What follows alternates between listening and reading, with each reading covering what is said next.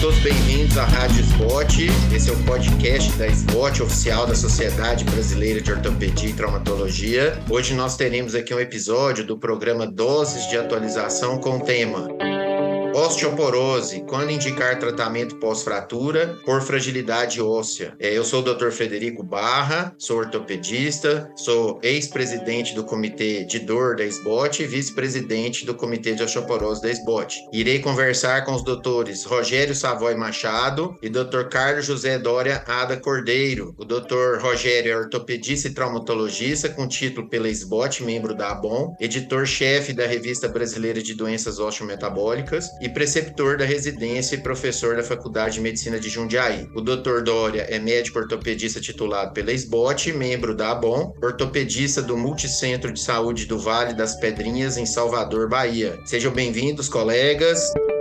Olá, que é um prazer estar aqui, aqui entre grandes amigos, Dr. Frederico Barra, Dr. Carlos Dória. Então, uh, agradecer aí a SBOT também, parabenizar aí esse, esse programa, sempre muito bom. Olá, agradecer também o convite e, claro, uma satisfação estar entre amigos e poder falar para amigos, para a Irmandade da SBOT e sempre levar mais e mais conhecimento. Sem conhecimento não há medicina.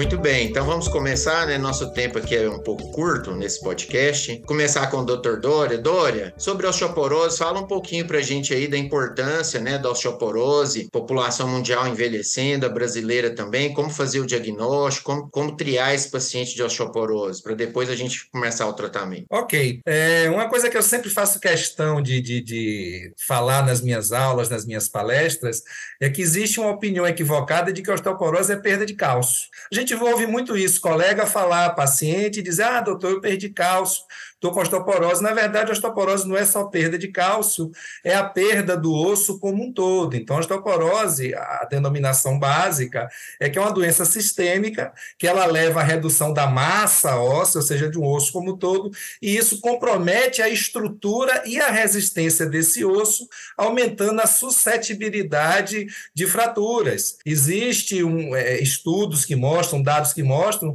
que a partir dos 50 anos de idade, tanto para homens como como para mulheres, é, é, quase que metade da população vai ter osteopenia ou osteoporose, e uma parte desses pacientes vai acabar tendo fratura. E o foco é esse: a gente diagnostica e trata osteoporose para evitar a sua complicação, que é a fratura, porque a fratura tem é, é consequências danosas. Quando não, pode levar, inclusive, o indivíduo à morte. Estima-se que 30% dos pacientes é, morram no primeiro ano. E a gente diagnostica a osteoporose, o exame padrão ouro é a densitometria óssea, mas também existem exames de laboratório que servem para a gente complementar a nossa avaliação e não esquecendo que o paciente que já tiver uma fratura ou fragilidade, independente da densitometria, ele já é considerado clinicamente osteoporótico e candidato a tratamento. Muito bem, Rogério, quer complementar? Além da densitometria, do quadro clínico do paciente, como é que a gente pode triar um paciente aí, às vezes sem a densitometria? Então, é isso que o, que o Dória falou, muito importante. A densitometria é o padrão ouro, mas vale lembrar que é, um paciente ele pode ter uma fragilidade, né, uma fratura até por fragilidade, o diagnóstico de osteoporose, mesmo sem a densitometria. Então, existem pacientes, por exemplo, com uma densitometria normal, que eles têm o risco de fratura, ou um paciente com osteopenia, inclusive, que ele tem o risco. Então, a triagem para esses pacientes, além da densitometria óssea, uh, além aí do, do, do da fratura fratura por fragilidade, também pode-se usar uma, uma ferramenta chamada Frax, que é uma ferramenta que ela não necessariamente vai dar o diagnóstico da osteoporose, mas sim ela prevê o risco de fraturas em 10 anos, fratura por fragilidade. Então, nós sabemos aí, conforme é, diz a literatura, a densitometria ela é responsável aí por aproximadamente 70% da evidência da resistência desse osso. Os outros 30% não estão, não são visíveis pela, pela densitometria. Então, uma ferramenta, por exemplo, como é a ferramenta Frax, ela pode nos auxiliar a identificar e rastrear esse paciente de risco ou não risco, para justamente direcionar e diferenciar aquele que necessita tratamento daquele que não necessita um tratamento. Rogério, aproveita, já fala um pouquinho então, o paciente fraturou, né, ou, ou caiu ali no Frax positivo, NOG positivo, ou como Dória falou, densitometria positiva. Já fala um pouquinho para gente da, do FLS, do Capture the Fracture, né, do sistema de coordenação de fratura. Qual a importância do colega ortopedista manter esse paciente, o acompanhamento dele aí no, no seu serviço? Excelente pergunta. Então, o, o, o Capture the Fracture, como o nome diz, né, captura da fratura, o FLS é um serviço que ele existe de gerenciamento justamente para identificar esse paciente que já teve uma fratura por fragilidade. Então, a fratura por fragilidade ou fratura por osteoporose tem o mesmo,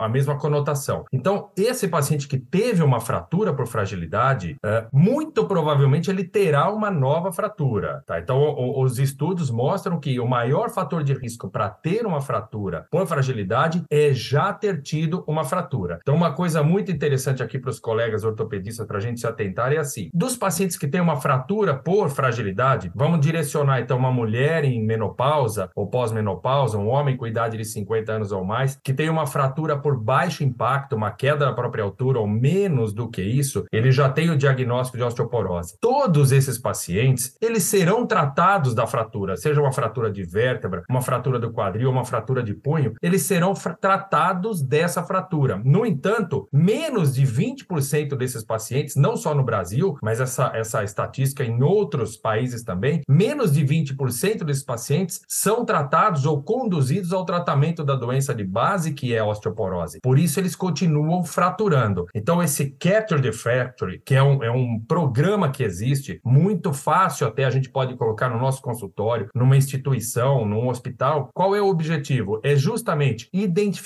esse paciente que teve essa fratura, independentemente de onde e com quem ele tenha tratado a fratura, mas trazer esse paciente para fazer o tratamento da doença de base, que é a osteoporose. Então, isso é fundamental. A partir do momento que identifica-se esse paciente, diminui o risco de novas fraturas, desde que tratado da osteoporose, em até 50%, 40% por uma fratura de fêmur, e pode chegar a 70% ou mais a diminuição de risco de uma fratura vertebral. Então, é fundamental é, captar esse paciente, identificar o paciente que teve uma fratura, identificá-lo, captar e fazer o tratamento tratamento. Muito bom. Dório, o Rogério já abriu o caminho aí para a gente falar, então, né, da importância de captar o paciente, não, de, não deixar esse paciente é, perdido no sistema, né? Nós não podemos perder o paciente com fratura, né? Operamos o paciente lá, fratura do punho, do úmero proximal, da coluna, do quadril, do fêmur. Não vamos só operar, vamos dar destino ao tratamento da osteoporose. E aí vem, então, o motivo do nosso podcast, né? Quando iniciar o tratamento tratamento pós-fratura por fragilidade óssea. Vamos prescrever lá suplementos, né, para todos, cálcio, vitaminas. Mas e aí, Dória, quando é que você começa? É uma dúvida muito frequente dos colegas, né? Ah, eu já começo logo com o paciente na alta, espero três meses, é, posso esperar seis meses, 15, quando tirar o ponto, 15 dias. Quando é que a gente vai começar o tratamento? É, a ideia é que se comece o tratamento o mais rápido possível. Tá? Vários estudos mostram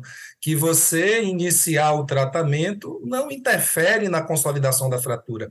Eu sempre faço uma ressalva para alguns colegas, é, por exemplo, uma, uma substância que a gente usa, vou usar só como exemplo aqui, que é o ácido zoledrônico, é, já vi colegas preconizarem, por exemplo, já fazer logo no pré-operatório, eventualmente até no transoperatório. A gente ouve falar disso, é, mas é uma substância que ela pode dar um efeito, que é o flu-like, onde o paciente vai ter é, uma sensação febril, vai ter uma dor no corpo, vai ter uma indisposição. E quando a gente opera o paciente, a gente se preocupa com infecção, com outras complicações. E se o paciente for usar uma substância que já causa de per si é, sintomas que podem ser confundidos com o início de um quadro infeccioso, nesse caso não se faria. Mas nós temos outras substâncias, não vou entrar nelas agora especificamente, mas eu acho que o tratamento, o quanto antes puder ser instituído, é claro,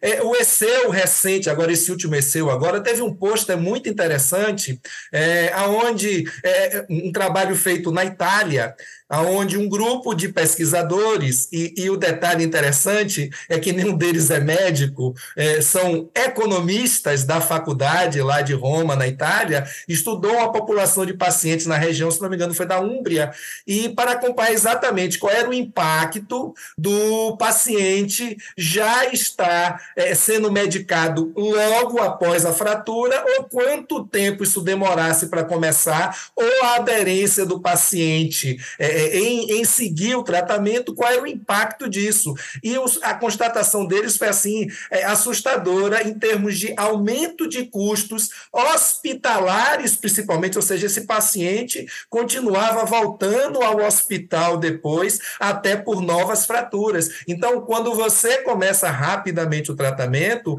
você reduz custos para a saúde pública, mas você também reduz o risco de uma nova fratura e das complicações para o paciente paciente, é, inclusive o óbito. O paciente tem o risco, por exemplo, de fazer uma fratura de quadril e essa fratura de quadril evoluir mal dentro do primeiro ano, às vezes até dentro dos primeiros 30 dias do pós-fratura, aquilo que a gente chama de cascata fraturária, onde uma fratura vai levando a outra. Então, eu entendo que teve a fratura, se o paciente não, teve, não tiver nenhum outro problema, começar imediatamente o tratamento. Assim eu entendo. E assim eu recomendo. Muito bem. É, aqui na, na Federal de Goiás, né, né, no HC, eu peço para os residentes também começarem na alta já. Então, a hora que vai dar alta, eles prescrevem o alendronato para o paciente, né, que aqui é um hospital, é escola federal do SUS, né, IBSER. Então, eles dão alta é, para o paciente com alendronato até esse paciente conseguir marcar lá no nosso ambulatório de osteoporose. Porque eu não sei quanto tempo ele vai levar para chegar no ambulatório. Será que é com três meses, seis meses, um ano? Isso depende de regulação do sistema. Lógico, se for no hospital privado, privado é muito mais fácil, né? Muito mais fácil ele conseguir tá marcando rapidamente isso. Então eles dão alta com alendronato, cálcio, vitaminas. E aí quando o paciente chega lá no ambulatório, a gente vê se a gente vai trocar o alendronato pelo por um medicamento injetável, porque hoje a gente sabe que todos os guidelines internacionais e nacionais trazem que para o paciente que teve uma fratura osteoporótica, a adesão, a eficácia, a diminuição de mortalidade como você falou, de morbidade, é maior com os injetáveis. Então, nós temos quatro medicamentos injetáveis e a preferência é que se use um deles, né? É, os orais podem ser usados? Pode. Alendronato, risedronato, não tem problema. Só que eles são menos eficientes do que os injetáveis. Então, o colega tem que ter isso em mente. Não está errado prescrever alendronato ou risedronato. Pode prescrever. Só que é menos eficiente. A taxa do oral é em torno de 50 50% de eficácia de evitar refratura e a taxa dos injetáveis em torno de 75%, certo? Rogério, dentro dessa visão, então, vamos buscar os injetáveis, porque o nosso podcast é paciente pós-fratura, né? Não é o paciente que não fraturou ainda, que a gente poderia tratar de uma forma mais tranquila. É o paciente da ortopedia que fraturou, foi operado e os colegas, às vezes, não estão prescrevendo esse paciente ou encaminhando, né? Todos nós, todos nós já tivemos essa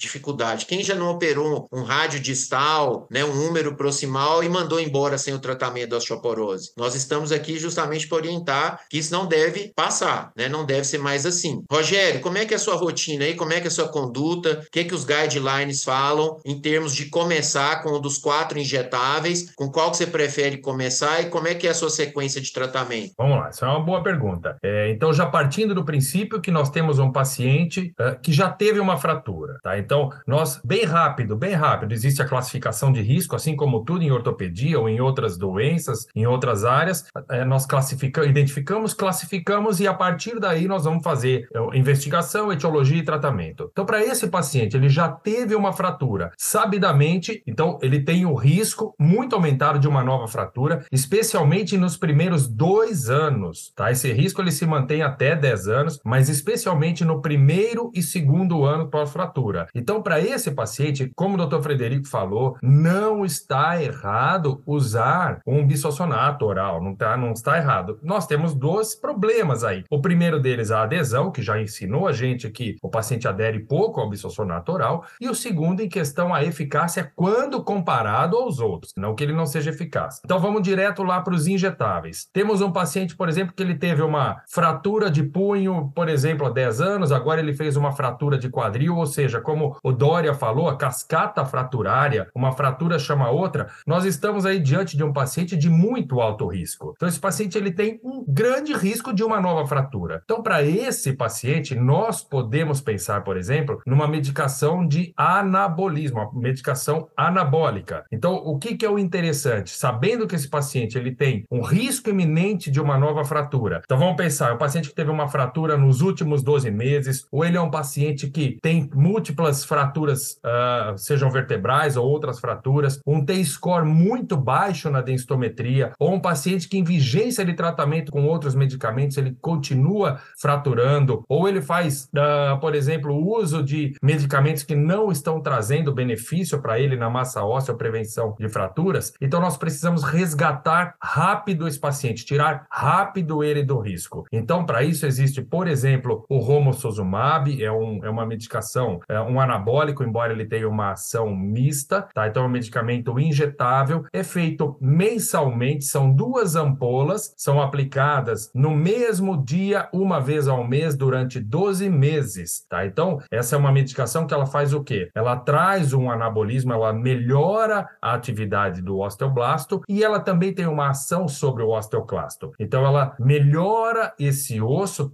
diminui o risco desse paciente em um tempo menor, tá? Depois desses 12 meses, deve ser feita uma sequência de terapia com um antirreabsortivo. Aí, preferencialmente, também um injetável, seja ele o denosumab até o ácido zoledrônico. Um outro que pode ser utilizado também, a teriparatida, é um formador ósseo também, ele é um análogo do PTH para esse mesmo perfil de paciente que é o de muito alto risco. A teriparatida também é uma medicação subcutânea, onde é utilizada uma injeção, é a mesma injeção, uma caneta Então, todo dia é feita a aplicação, ela vai durar lá as quatro semanas, 20 microgramas por dia, e a utilização deve ser 18 a 24 meses. Após esse período, o paciente ele tem um ganho de massa óssea também, um resgate rápido do risco de fratura, e após esse período de 18 a 24 meses, esse paciente ele deve ser obrigatoriamente também sequenciado com um antirreabsortivo, pensando num paciente de muito alto risco, preferencialmente os injetáveis, então um denosumab ou até um ácido zoledrônico. Existe também aquele paciente que nós podemos usar sim o injetável, que ele pode ter tido uma fratura ou ele tem ali sua densitometria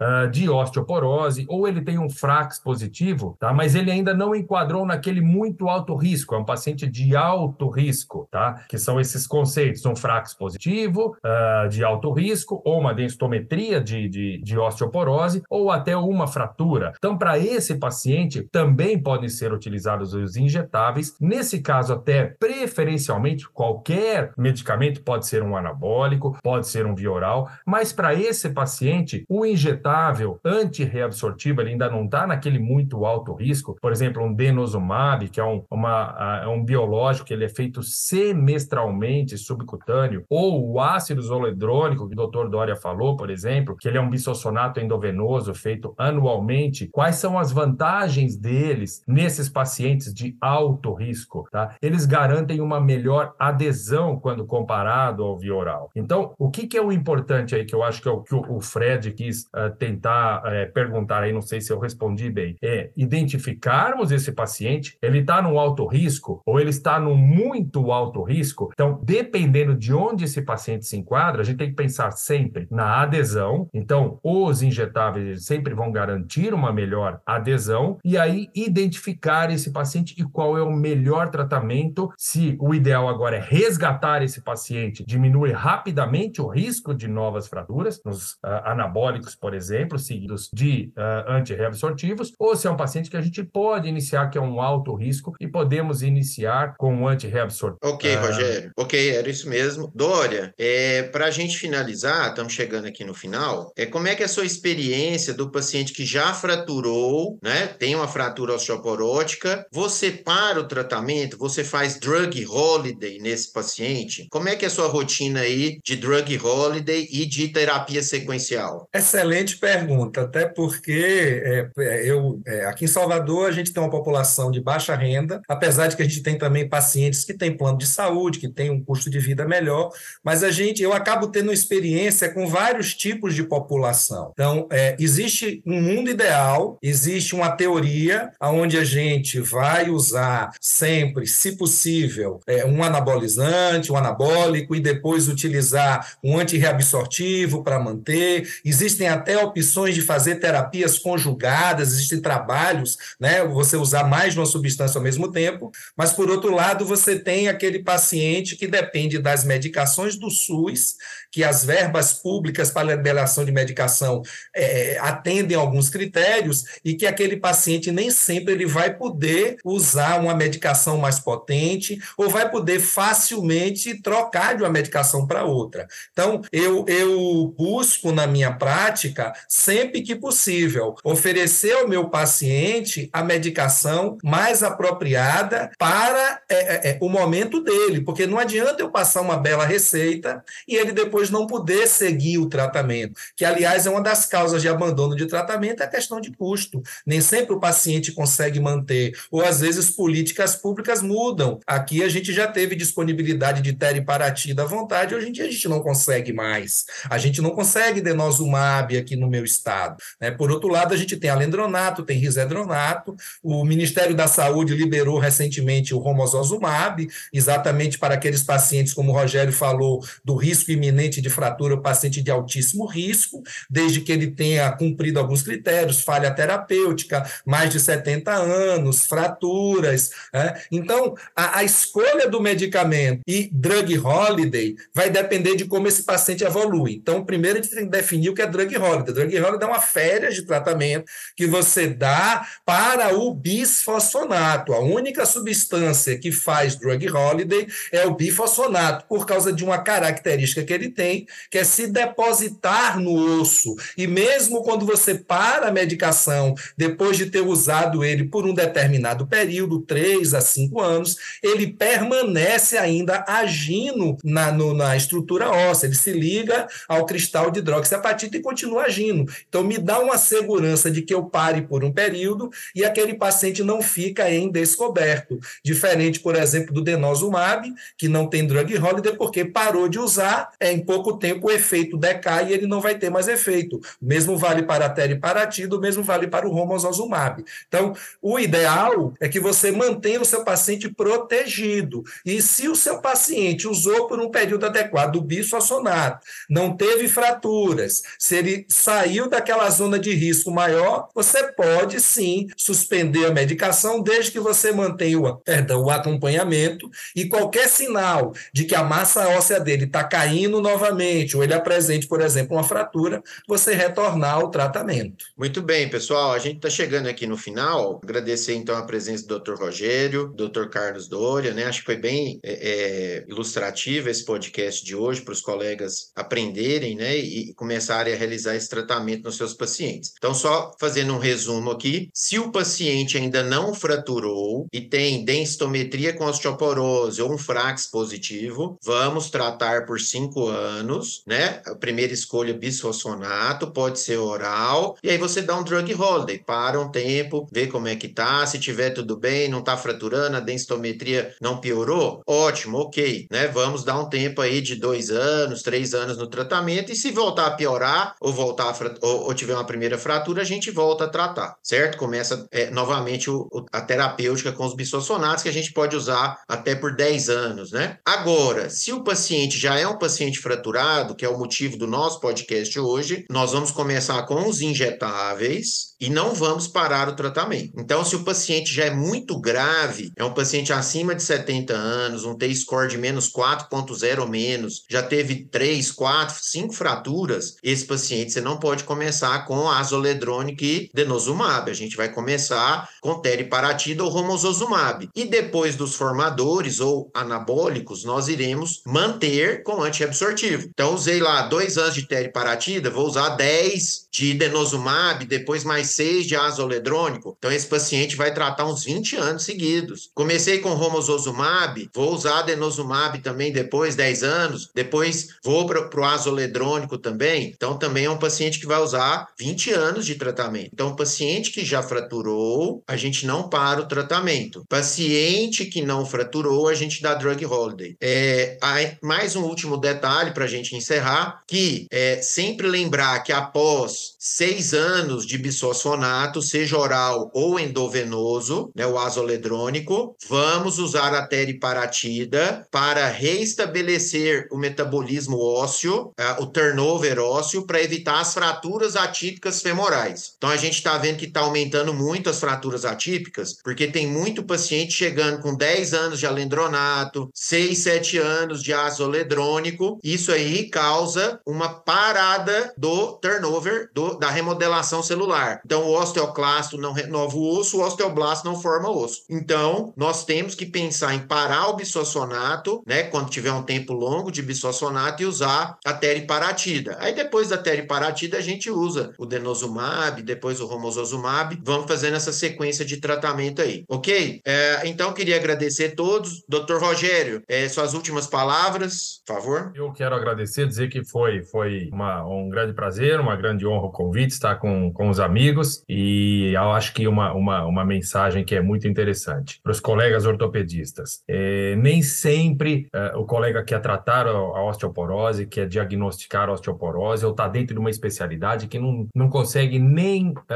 arrumar tempo para estudar ou para isso. Então, o que é o importante? Identificou um paciente que teve uma fratura por fragilidade, tá? não sei tratar, não quero tratar, encaminha esse paciente. Tá? Isso daí é uma obrigação nossa do ponto de vista médico. Então, eu acho que a mensagem que eu gostaria de deixar aqui: o paciente teve uma fratura por osteoporose, ele vai ser tratado, ele vai fraturar de novo se não fizer nada. Faça o tratamento que deve ser feito da fratura. Não sei tratar, não, não tenho mão, não quero. Encaminha esse paciente. Claro que o objetivo é assumir tratamento, mas encaminha esse paciente para ele ser tratado. Ok, doutor Rogério, obrigado. Doutor Dória, suas últimas palavras no dia de hoje. É, agradecer também o convite convite, a participação e é, faço minhas as palavras de Rogério. É, identificou o paciente, às vezes aquela paciente, senhora jovem, fraturinha de punho, né, que chega às vezes no PA, chega na emergência, que a gente chama de fratura sentinela, é aquela que, que, que alerta a gente que aquele paciente está começando a ter uma, uma baixa massa óssea. Trate, se não, não se acha preparado, capacitado para tratar, encaminhe, tem sempre algum colega que faz a parte do osteometabolismo, encaminha que a gente vai ter o maior prazer prazer de acolher essa paciente, cuidar dela e eu ouso até dizer salvar essa vida, tá? Muito obrigado. Muito bem, obrigado aos colegas, obrigado a SBOT. Você acabou de ouvir mais um episódio da Rádio SBOT, podcast oficial da Sociedade Brasileira de Ortopedia e Traumatologia. Todas as edições estão disponíveis no site da SBOT, www.sbot.org.br e também nas principais plataformas de streaming. É, nos vemos no próximo episódio. Até lá.